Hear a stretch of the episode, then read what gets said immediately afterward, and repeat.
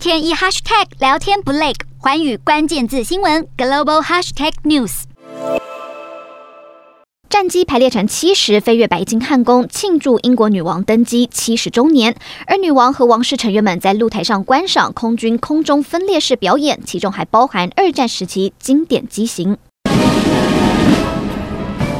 女王也在白金汉宫露台接受一千五百名士兵敬礼致意。六月二号不只是白金禧庆典开锣，也是女王加冕六十九周年的日子。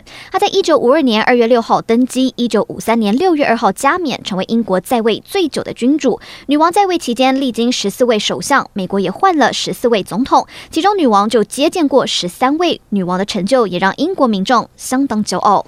Well, I thought it was historic, really. We come out with all the grandchildren, and we're all we're all excited to, you know, it's 70 years she's been on the throne, and she's done so much for the country, and it's just incredible. 从清晨开始，就有源源不断的人流前往白金汉宫前的灵荫大道。除了亲眼见证阅兵式盛况，许多民众也感觉到一个时代似乎即将落幕。由于女王年事已高，外界预期这很有可能是女王公开参加的最后一场活动，因此许多民众不愿错过这场盛会。